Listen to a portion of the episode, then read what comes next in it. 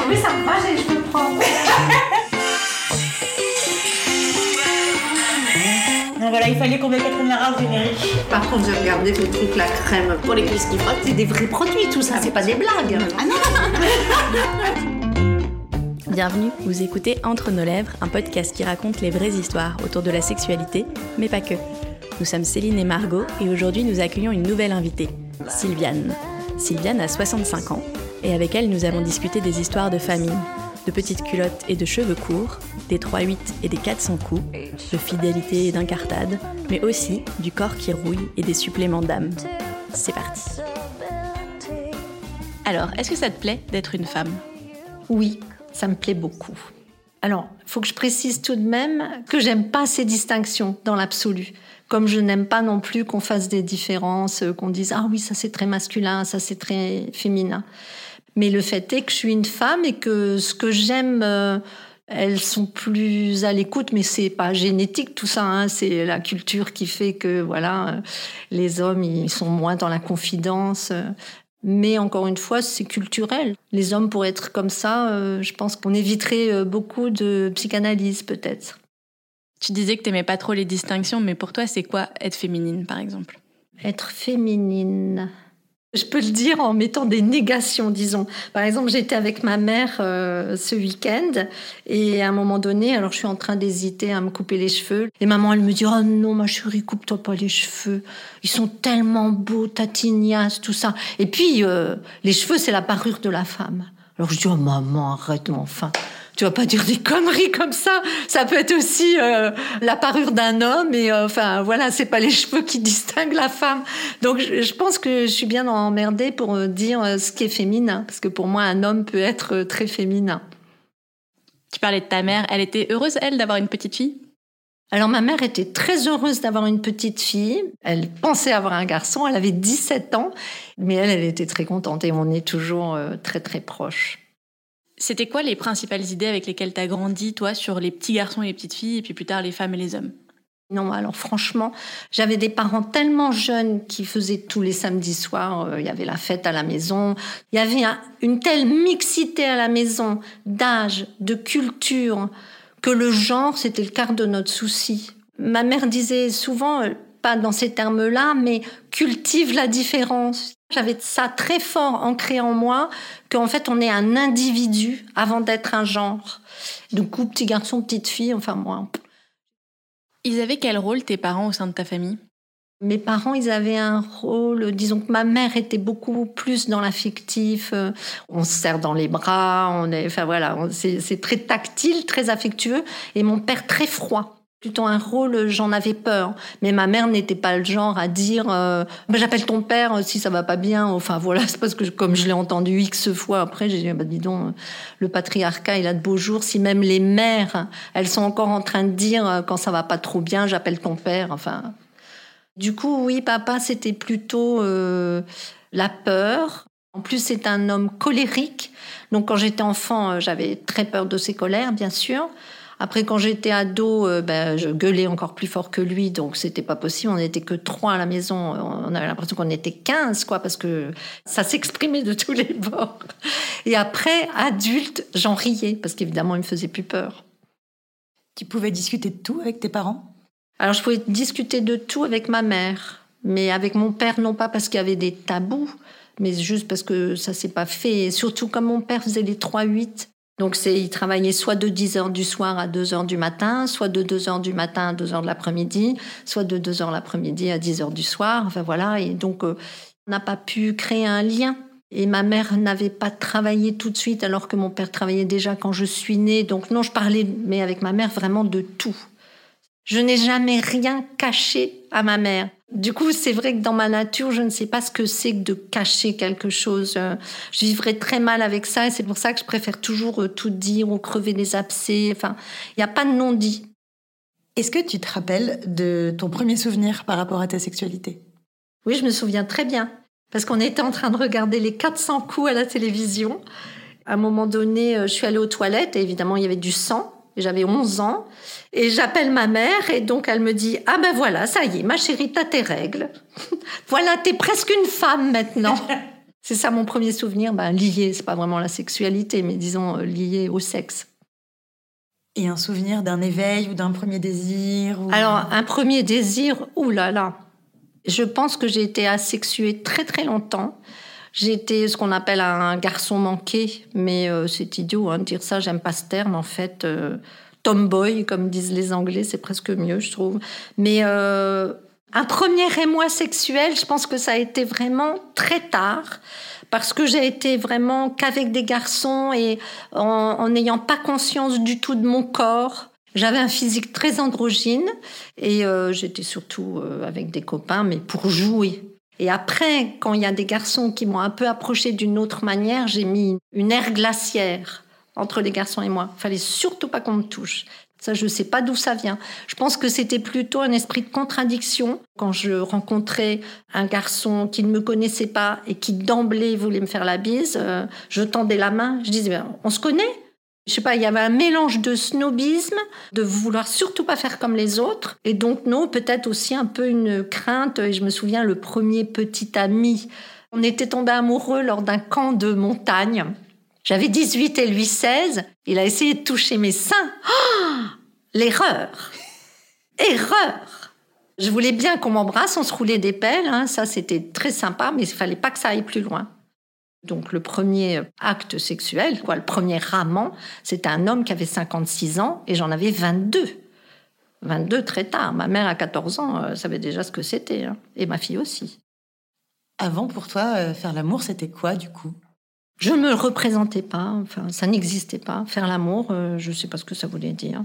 J'y pensais pas, enfin, je ne sais pas, parce que j'avais pas la peur d'être enceinte puisque ma mère avait été enceinte à 16 ans et que ça n'avait pas été une catastrophe vu qu'on rigolait bien tous les trois. Euh, je ne sais pas du tout, hein, je ne sais pas d'où ça vient, il faudrait que je creuse, que je m'allonge sur le divan, mais ça n'existait pas. C'était le jeu, moi, la joie qui primait sur tout ça. J'étais pas du tout dans la séduction.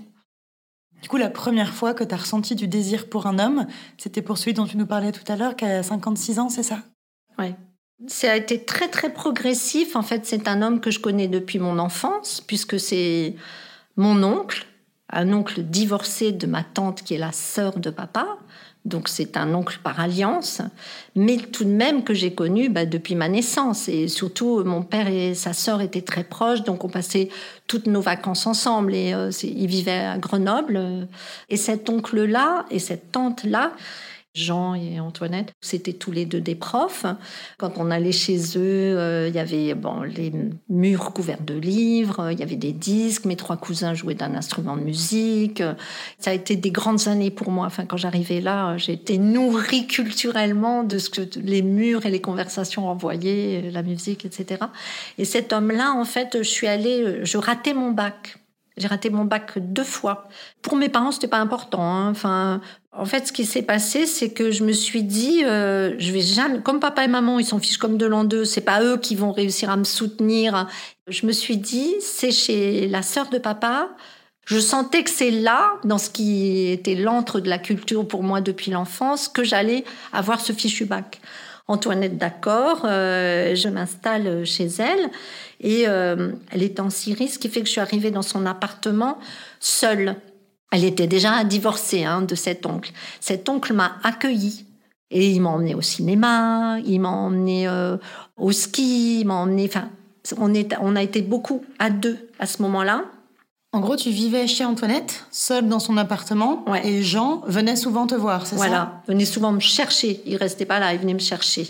Il venait me chercher pour aller au musée, il venait me chercher pour aller au ski, il venait me chercher. Euh.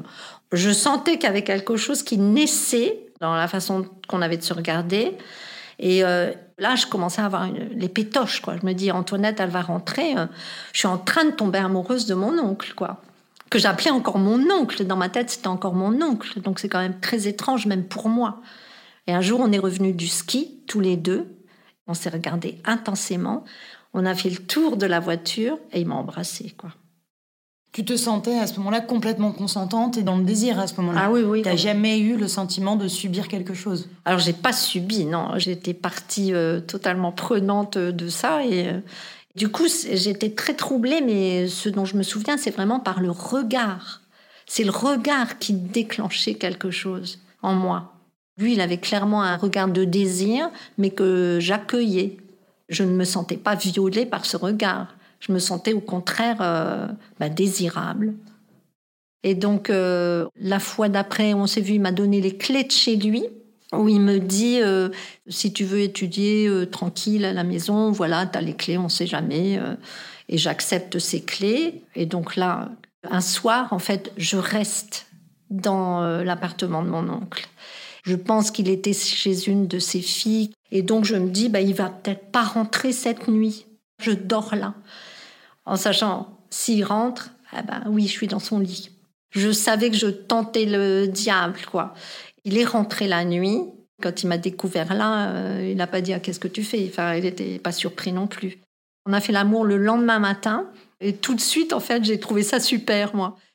Et est-ce que c'est quelque chose dont tu as parlé euh, à quelqu'un, à une amie euh? Alors tout de suite, euh, bah, pratiquement dès le lendemain, j'en avais parlé à une amie avec laquelle on avait parlé de ça avant que l'événement se passe, et parce que je sentais quand même une grande trahison envers cette tante que j'aimais beaucoup, qui est aussi une personne qui m'a beaucoup apporté. Ça urgeait qu'on trouve toutes les deux, cette amie et moi, à qui j'en avais parlé, un petit appart à partager. Donc dès que la chose est arrivée, je lui ai tout expliqué et elle a dit oh là là là là, euh, faut absolument que tu n'habites plus chez ta tante. Euh, j'étais bien d'accord avec ça, mais euh, le poteau rose a été découvert avant qu'on ait trouvé un appartement. Entre le moment où ça a été la première fois et le moment où mon père, enfin mes parents ont été mis au courant, il y a peut-être eu trois mois et euh, à un moment donné, je skie avec ma mère et elle me dit euh, Ton père n'est pas content, il trouve, et je trouve aussi que vous avez une drôle de relation, euh, Jean et toi. Et là, fièrement, j'ai dit à ma mère C'est pas une drôle de relation, c'est mon amant. Et là, ma mère s'est écroulée. Elle l'a pas dit à papa. Et le soir même, en fait, ma tante, qui était de retour dans l'appartement, avait fouillé dans mes culottes. Cet homme m'a écrit énormément de lettres et j'avais caché ces lettres sous mes culottes. Et donc ma tante, quand j'étais au ski, a fouillé. Et donc elle a dit à papa, et là, quand papa l'a su, euh, il m'a foutu une baigne, ma tête, elle est allée cogner contre le mur. Euh. C'est la seule fois où il a levé la main sur moi. Et après ça, on a fait nos bagages dans la nuit. Il m'a ramené à Dunkerque. Je l'entends encore dire, de toute façon, on t'a jamais élevé. Et donc, euh, il a dit, puis tu es toujours habillé n'importe comment. Alors, il m'a fait passer mon permis de conduire que j'avais pas. Il a demandé à maman qu'on m'achète des habits, toi, des habits un peu de femme. C'est comme si lui, d'un seul coup, il, se disait, ben, c'est normal qu'elle fasse des conneries, on s'est jamais occupé d'elle. Du coup, ça a été interrompu pendant 4-5 mois, pendant lesquels on s'écrivait avec Jean, hein, on s'écrivait par poste restante et où on manigançait par lettre interposée mon évasion.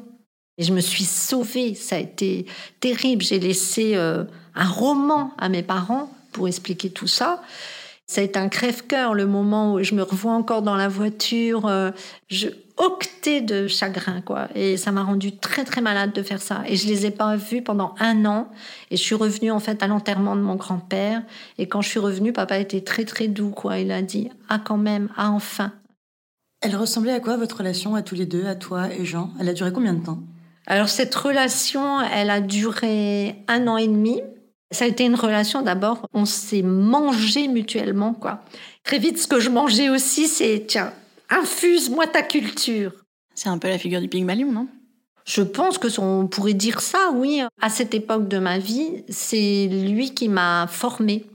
Et je pense vraiment avec le recul que si je n'avais pas été interdite de cette relation, que j'ai autant provoqué que mon oncle. Hein. Je n'ai pas subi cette relation, mais avec le recul, je pense que je comprends la réaction de mon père. C'était pas normal. Je mets des guillemets normal parce que qu'est-ce qui est normal, mais euh, puisque moi j'ai pas vécu ça ni comme un viol, euh, ni comme quelque chose d'anormal. Au contraire, j'ai vécu ça avec appétit et joie.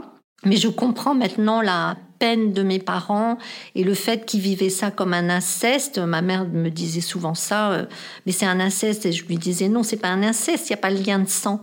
Il l'est aussi par le rôle d'autorité qu'il a eu sur toi à un moment, en fait, c'est-à-dire euh, par la différence d'âge. Même, bah, tu vois, par exemple, un, beau-père peut être considéré comme étant euh, incestueux, Oui, alors qu'il n'a pas de lien avec. Tout à euh, fait. Ça, c'est la bonne. euh, C'est effectivement ce à quoi il faut le comparer.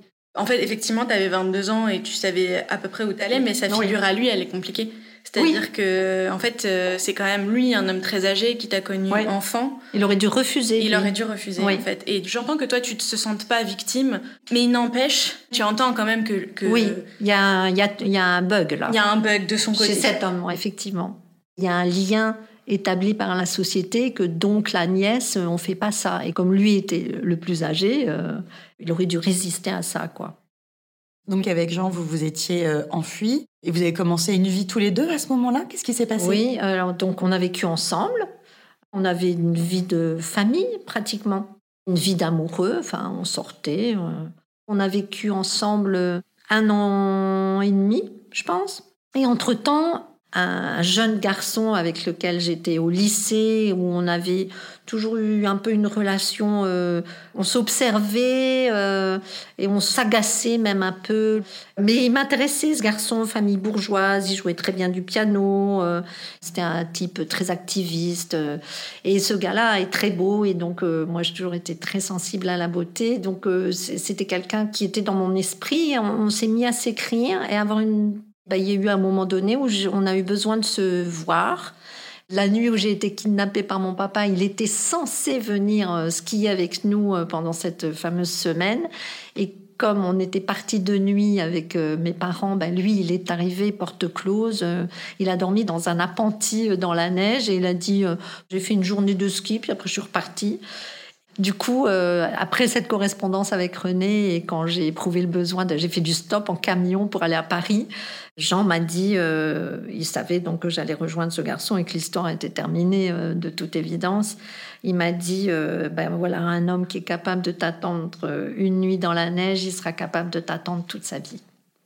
Et de fait, je vis encore avec René. Du coup, tu as quitté Jean à ce moment-là. J'ai quitté, j'ai quitté Jean à ce moment-là, ouais. Est-ce que tu penses que tu as été amoureuse de Jean? Non, j'ai réalisé, en fait, après, quand j'ai connu René, que non, je n'étais pas amoureuse de Jean. Il y a eu quand même un, un vrai échange et je pense une vraie affection entre Jean et moi. Maintenant que je sais ce que c'est que l'amour, je sais ce que c'est qu'être amoureuse, je peux pas dire non que j'étais amoureuse. J'ai été attirée et pour diverses choses, attirée sexuellement et attirée intellectuellement. Elle a ressemblé à quoi ensuite votre relation avec Jean une fois que tu l'as quitté pour un autre garçon? Elle est morte. Et c'est quelqu'un qui menaçait de se suicider. C'est quelqu'un qui a dit euh, Tu pars avec toute ma jeunesse. Euh, il avait euh, un tempérament assez fragile psychologiquement. Et après, ça s'est accusé. Après mon départ. Et après, on s'est pas revus. On s'est revus une fois avec René. On partait à moto, René et moi, en Italie. Et donc, évidemment, on s'est arrêté à Grenoble. J'ai appelé Jean pour savoir si euh, on pouvait passer. Je me souviens que c'était pas très agréable en fait. euh, c'était plus mon oncle, c'était plus mon amant. Je le trouvais très agité, il avait des médocs. euh, René qui lui est assez impur, ce René. Il me dit euh, oh là là, il quand même pas très net ton oncle. hein. Il était au courant pour votre histoire? Ah oui, bien sûr. Ah oui, oui, oui. D'ailleurs, euh, mes parents, ils ont vu René comme le sauveur, évidemment. La relation avec euh, ta mère, tu nous disais que vous étiez très proches, que vous vous racontiez tout, etc. Est-ce qu'elle a pâti de cette histoire avec Jean ou? Ma mère, euh, l'histoire avec Jean, j'ai pu en parler. Donc, euh, elle l'a entendu. Elle disait quand même, euh, enfin, quand je revenais sur des périodes, elle disait Oh, j'ai pas tellement envie qu'on parle de ça, ma chérie. Mais euh, ça l'a traumatisée, je pense. Et en plus, elle aussi était très proche d'Antoinette. D'ailleurs, cet été, elle a passé une semaine à ses côtés, justement parce qu'on savait qu'elle allait mourir. Et euh, je pense qu'elles n'ont pas vraiment parlé de ça. Elles ont parlé du caractère de Jean. Et maman euh, n'avait par-dessus la tête. Elle n'avait plus du tout envie de parler de Jean. Et ce sont des choses dont tu n'as jamais reparlé euh, avec ton père, du coup? Non, j'ai essayé de mettre sur le tapis euh, l'histoire de Jean avec papa pour qu'il essaye de me comprendre.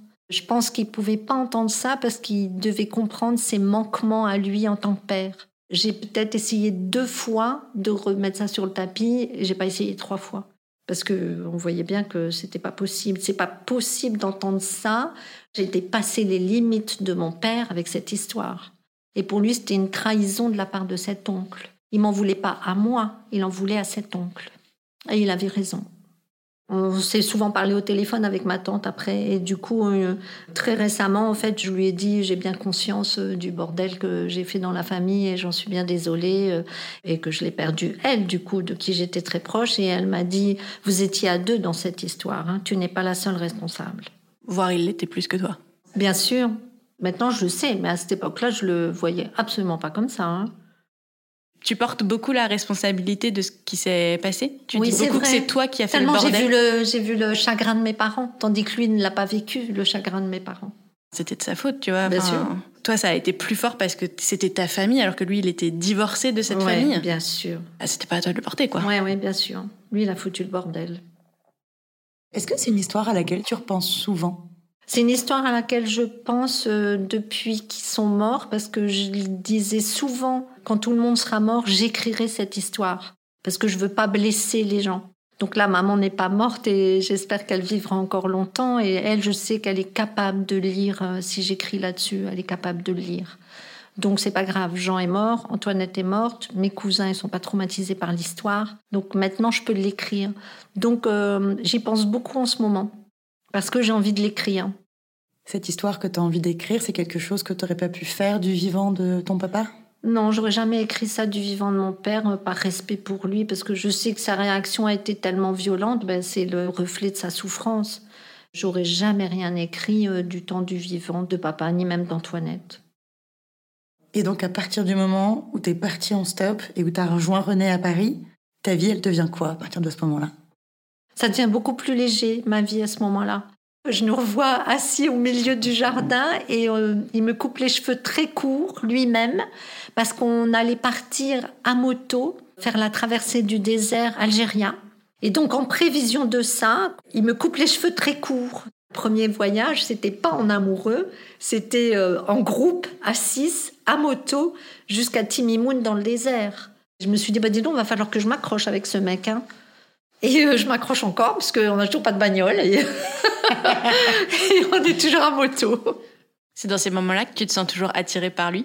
C'est quelqu'un qui m'épate tout le temps. C'est quelqu'un qui est extrêmement stable et qui bouffe la vie, mais d'une manière euh, très zen. Je vis avec lui depuis 36 ans. Il n'a jamais élevé la voix. Il ne s'énerve pas. Et donc, euh, le désir que j'ai de René, outre qu'il me plaît comme ça, quand je vois, là, je l'avais pas vu depuis une semaine, je lui bouffe la nuque, je lui dis, oh, mais qu'elle est belle cette tête! C'est parce que je me dis, mais où est-ce qu'il va s'arrêter? Enfin, mais qu'est-ce que c'est que cette personne? De quel bois il est fait? C'est ça qui stimule euh, mon admiration et mon amour pour René. Quelqu'un qui ne faiblit jamais devant aucune difficulté. Tu as été amoureuse de lui toute ta vie? Ou est-ce que ça fluctue l'amour? Je l'ai aimé toute ma vie. Quelquefois, non, j'étais pas amoureuse de lui. Quelquefois, euh, c'était euh, mon compagnon qui était euh, très absorbé par son travail, il rentrait très tard. Je tombais un petit peu amoureuse d'autres, comme ça, sans forcément consommer. Hein. J'ai déjà consommé, mais je me suis jamais dit on va se séparer. Absolument jamais. C'est quelqu'un dont je suis toujours très curieuse de savoir où il va et où il nous emmène. Est-ce que c'est important pour toi la monogamie? Je pense qu'à un moment donné de ma vie, j'aurais aimé essayer la bigamie. Disons que je me demande souvent, comme moi j'ai été infidèle en le disant, ça a créé un tsunami, que René, lui, apparemment, il m'a souvent dit non quand on s'est interrogé là-dessus. Il m'a dit oui, il regarde les filles, bien sûr, on les regarde même ensemble, on les trouve très belles, euh, voilà. Mais euh, c'est pas, il m'a dit qu'il a jamais été attiré, en tout cas, par une autre femme. J'ai l'assurance que cet homme est à mes côtés. Mais si lui tombait amoureuse de quelqu'un d'autre, est-ce que je trouverais ça si sympa à tenter euh, la bigamie ou la Par contre, plusieurs, non, ça je comprends pas. Enfin, moi je vivrais pas ça. J'aurais peut-être aimé avoir une relation qui dure un peu avec deux hommes. D'ailleurs, je l'ai été un peu entre deux quand j'ai quitté Jean pour René. Enfin, ça n'a pas été du jour au lendemain. Hein. Donc, il y a eu une petite année où c'était un peu à cheval, euh, excusez-moi l'expression, euh, sur les deux. Mais euh, s'il faisait ça, est-ce que je trouvais ça aussi sympa comme expérience? C'est pas sûr. Donc, pour moi, être amoureux, en tout cas amoureux, c'est qu'à deux. Tu nous as dit que euh, une fois, tu avais fait une incartade et que ça avait été un tsunami. C'est très bizarre. Alors, c'était avec un ami euh, d'adolescence. Cette relation sexuelle qu'on a eue, en fait, on aurait dû l'avoir beaucoup plus jeune et en fait, on a eu une brève passion. Je savais que j'allais le dire à René. Je pouvais pas garder ça et je savais aussi en ayant cette brève passion euh, que c'est pas ça qui allait ébranler notre couple quand même. Tu savais qu'il resterait? Je savais que j'avais pas du tout envie de quitter René. Ça, c'est, enfin, jamais j'ai eu envie de le quitter, jamais. Et donc, euh, comment j'allais dire ça? On dit pas ça euh, comme on dit. Je me suis acheté un maillot de bain de trop. Hein. Quand je l'ai dit, ça, enfin, j'ai vu le, chagrin euh, monumental quoi, que ça a créé. Et après, la relation, comment elle reprend. C'est très difficile après avoir avoué une infidélité de refaire l'amour avec celui qui est ton compagnon. C'est très très difficile parce qu'il y a des images qui se superposent. C'est très compliqué pendant très longtemps. Quand on parle de fidélité, quand les gens trompent, bien que je n'aime pas ce mot, dire ah oui, il y avait une lassitude, etc. Pas du tout. Nous, on vivait depuis deux ans euh, ensemble, ce qui n'est pas beaucoup à l'échelle d'une vie, et euh, j'étais toujours très amoureuse de René.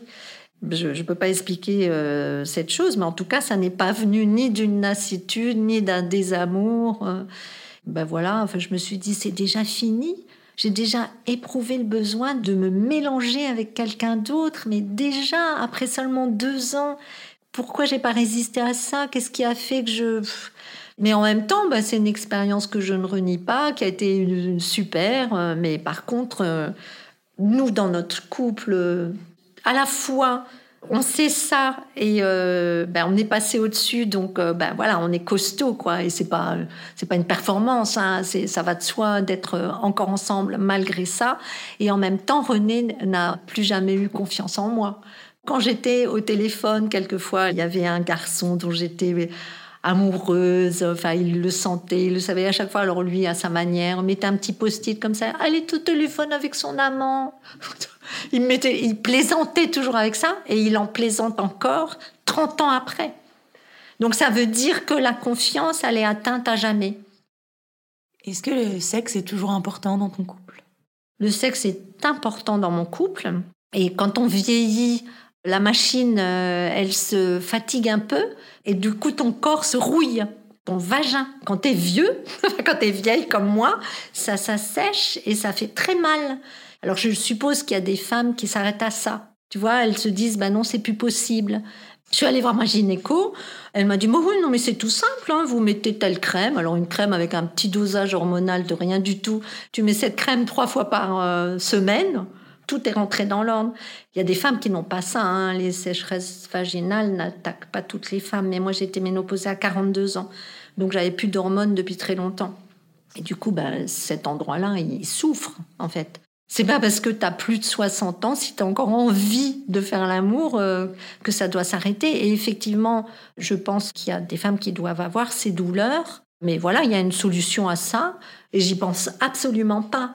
Et alors, mais par contre, c'est vrai que c'est plus. Enfin, tout des débuts d'un amour, tu fais l'amour tous les jours, ou même plusieurs fois par jour. On est fatigué en fait le lendemain. On a des courbatures partout. Donc à cause de ça ou grâce à ça, j'en sais rien. En fait, on c'est moins tu fais moins l'amour que tout au début, mais c'est pas moins intense, c'est pas moins joyeux. Enfin, c'est voilà. Est-ce que tu as eu d'autres symptômes de la ménopause? Alors non, j'ai de la chance. Moi, j'ai pas eu de symptômes de la ménopause. Enfin, j'ai la peau qui vieillit, hein, j'ai la peau qui se ride, évidemment. Euh, mais euh, moi, j'ai été ménopausée à 42 ans. J'ai dit chouette, ouf, parce que je me posais la question encore à 42 ans est-ce qu'on a un deuxième enfant ou pas euh, Comme je savais, moi, dans mon fort intérieur, j'avais pas spécialement envie. Mais je pense que mon corps a répondu à ma place et s'est dit bon d'accord, je vais te rendre service, on arrête les règles. Et voilà, j'ai été ménopausée 42 ans, c'est quand même très jeune. Et je me souviens de ma gynéco de l'époque, mais je la verrai maintenant, euh, je, dirais, mais vous vous rendez compte de ce que vous avez dit C'était violent quand même. Elle voulait absolument me donner un traitement substitutif hormonal que je ne voulais pas, parce que moi, je voulais pas prendre la pilule, j'en avais essayé quatre, c'était une catastrophe sur moi, enfin, je supportais pas ça. J'ai eu de la chance et je le sais parce qu'il y a très peu de femmes, euh, paraît qu'on est 10% seulement euh, à pas changer de corps. Moi, j'ai pas changé de silhouette. Je suis pas déprimée, j'ai pas de saute d'humeur, euh, j'ai juste ma peau bah, qui se dégrade, quoi, forcément. Enfin, qui se dégrade, enfin, qui vieillit, quoi. J'ai la peau euh, qui a plus la tonicité d'avant et. Euh, mais la ménopause, c'est normal. on est ménopausé, ça veut pas dire qu'on n'est plus une femme. T'as dit que ta gynéco, elle t'avait dit un truc hyper violent? En gros, elle me disait, vous allez être vieille, vous allez être moche. J'aurais eu si je ne prenais pas ça, euh, tous les maux de la ménopause. Euh, bah, je les ai pas eus. Et, j'ai même euh, fait mieux que ça. on m'a arrêté dans la rue pour faire mannequin alors que j'avais 54 ans. Donc j'ai oublié son nom, mais j'aimerais bien la revoir, cette nana, et lui dire alors, j'ai jamais pris d'hormones de ma vie, est-ce que je suis vieille et moche? Je trouve ça grave. Parce que chaque femme a le droit de choisir ce qu'elle a envie d'avaler quand même. Tu disais que tu avais été mannequin? Alors j'ai été mannequin, oui, c'était pas du tout prévu. Enfin, j'ai beaucoup posé dans ma vie parce que papa euh, faisait beaucoup de photos. Donc j'ai beaucoup été photographiée depuis l'enfance. Très tôt, ça m'a intéressée. Après, j'étais dans un magazine féminin. Je choisissais aussi les images. Et là, d'un seul coup, j'ai été de l'autre côté. C'est-à-dire qu'on m'a arrêté dans la rue à Islington, euh, qui est un quartier de Londres. C'était deux jeunes euh, qui m'avaient couru après. Euh, ils étaient intrigués parce que j'avais une silhouette jeune et les cheveux blancs. Ils m'ont demandé si je voulais participer à un casting sauvage. Je venais d'arriver à Londres, enfin ça faisait un an que j'étais là, mais que j'avais pas travaillé. Et donc quand ils m'ont proposé ça, je me suis dit ah bah tiens oui pourquoi pas, ça peut être marrant. Je vais utiliser mon corps puisque je peux pas utiliser mes capacités intellectuelles. Euh, je pouvais pas être éditrice euh, en anglais. Je pensais que ça allait être comme ça, une expérience, euh, un shooting du jour. Et en fait, non. Du coup, j'ai été prise dans une agence. J'ai fait des pubs en Afrique du Sud, à Beyrouth. J'étais en vitrine sur Oxford Circus. J'étais dans The Guardian Weekend presque tous les week-ends. Il y a des gens qui me reconnaissaient dans le bus, par exemple. J'étais aussi donc euh, dans le métro, en affiche, euh, sur les bus. Enfin, j'étais très sollicitée donc pendant les sept années. Ça a été facile pour toi de poser? Ça a été très facile parce que j'étais habituée. Enfin, j'avais déjà posé nue déjà en plus. J'ai pas peur du tout de la caméra. Je suis très très à l'aise euh, devant la caméra et ça a été mais tout à fait naturel. Enfin et, et un jeu tu disais que tu avais posé nu. Tu te sens à l'aise nu? Oui, je me sens très à l'aise nu.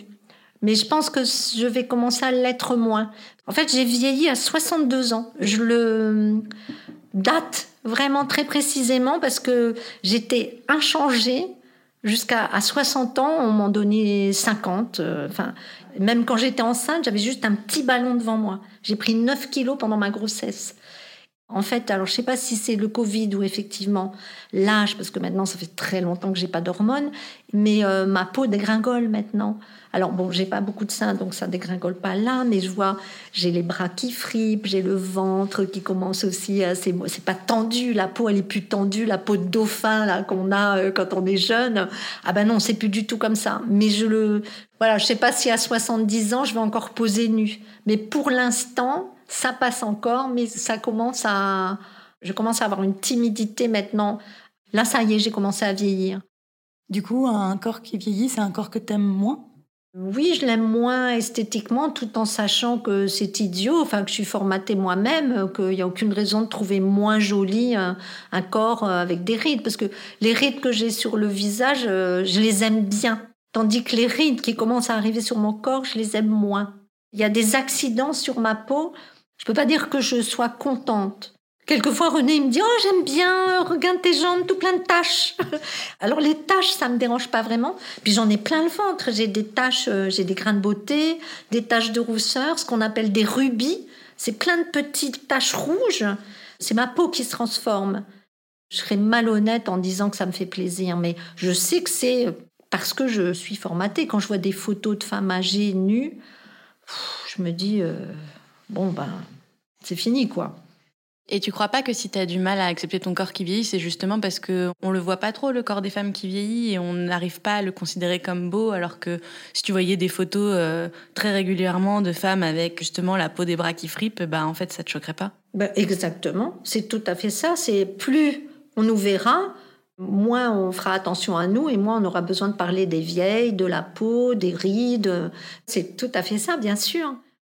Est-ce que depuis que tu dis qu'il a vieilli ton corps, est-ce que tu as plus conscience de lui quand tu fais l'amour ou est-ce que ça reste un terrain euh, sur lequel tu n'y penses pas?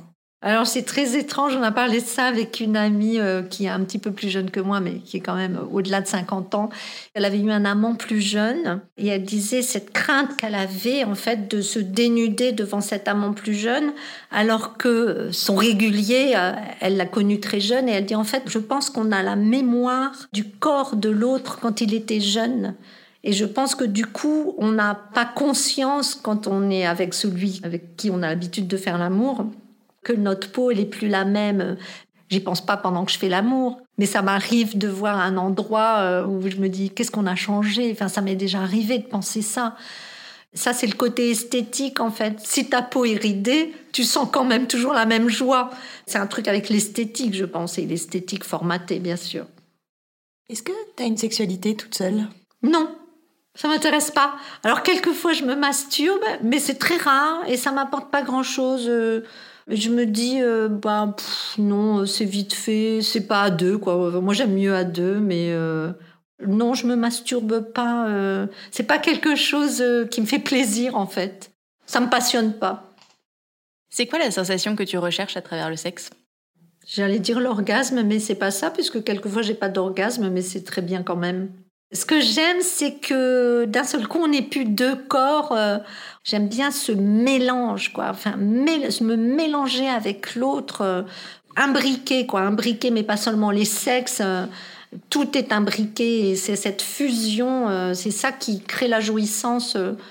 il n'y a pas forcément un orgasme à chaque fois et c'est pas grave, quoi. C'est se serrer l'un contre l'autre jusqu'à être, avoir l'impression de rentrer l'un dans l'autre j'aime bien aussi. Enfin, voilà. Et pour toi, c'est quoi l'amour?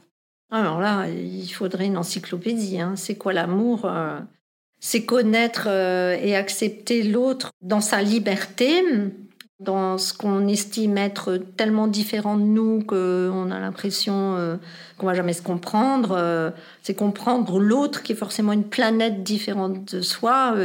essayer de la comprendre, essayer surtout de la laisser vivre euh, pleinement. Enfin, l'amour, c'est essayer de ne pas entraver l'autre. Est-ce que vieillir, ça te fait peur? Oui, vieillir, ça me fait peur. Euh, pas encore maintenant parce que je me sens pas encore vieille, moi. Mais euh, je vois effectivement quand tu as 64 ans, tu commences à perdre des membres de ta famille et même des amis. Et ça me fait peur, euh, pas la mort, mais la décrépitude. Enfin, j'ai peur quand je vois les personnes âgées que je côtoie de près, euh, notamment en EHPAD. Clairement, j'ai pas envie de ça. J'aimerais pouvoir décider de ma mort. Alors, je dis ça aujourd'hui avec euh, ma bonne santé de 64 ans je n'aimerais pas que ma fille ait à s'occuper de moi comme de quelqu'un de très très diminué. C'est-à-dire, ben voilà, euh, ça fait dans sa couche, euh, ça se lave plus les dents, ça pue de la gueule, euh, enfin, ça a de la barbe. Là, ma barbe, je me l'enlève moi-même, mais je veux pas que ma fille m'enlève ma barbe. J'ai pas envie de vivre ça. Là, tel que je suis aujourd'hui, j'ai pas du tout envie de vivre ça. Et ça, ça m'inquiète, ouais.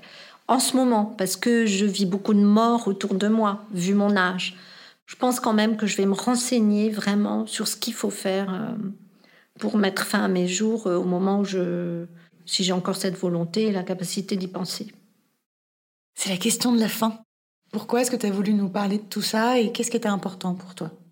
Alors, ce que je trouve formidable, et c'est pour ça que j'ai accepté tout de suite, c'est parce que vous n'avez pas eu d'a priori sur mon âge. C'est pas mon âge qui fait que vous vous êtes intéressé à moi.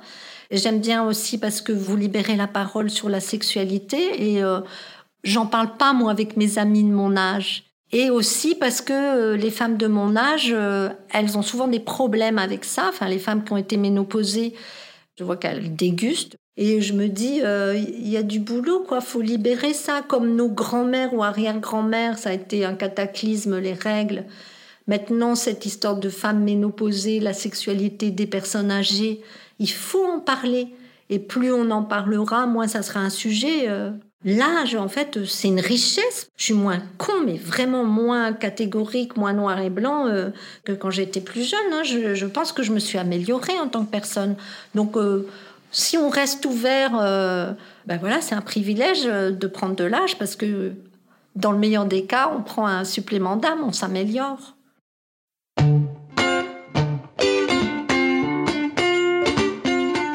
Pour ne pas rater le prochain épisode d'Entre nos lèvres, abonnez-vous à ce podcast. Vous pouvez également nous suivre sur Instagram, Facebook et Twitter, at Entre nos lèvres, ou sur notre site internet entrenolèvres.fr, où nous écrivons aussi. Et n'oubliez pas de vous inscrire à notre super newsletter. Tous les mois, à l'annonce du nouvel épisode, on partage avec vous 5 chouettes recommandations. Des livres, des films, des articles, tout ce qui nous a plu ou touché ces derniers temps. Et promis, c'est cool. Ah oui, et puis le montage et le mixage de cet épisode ont été faits par Marthe Cuny et la musique du générique par Martin de Boer. Allez, à bientôt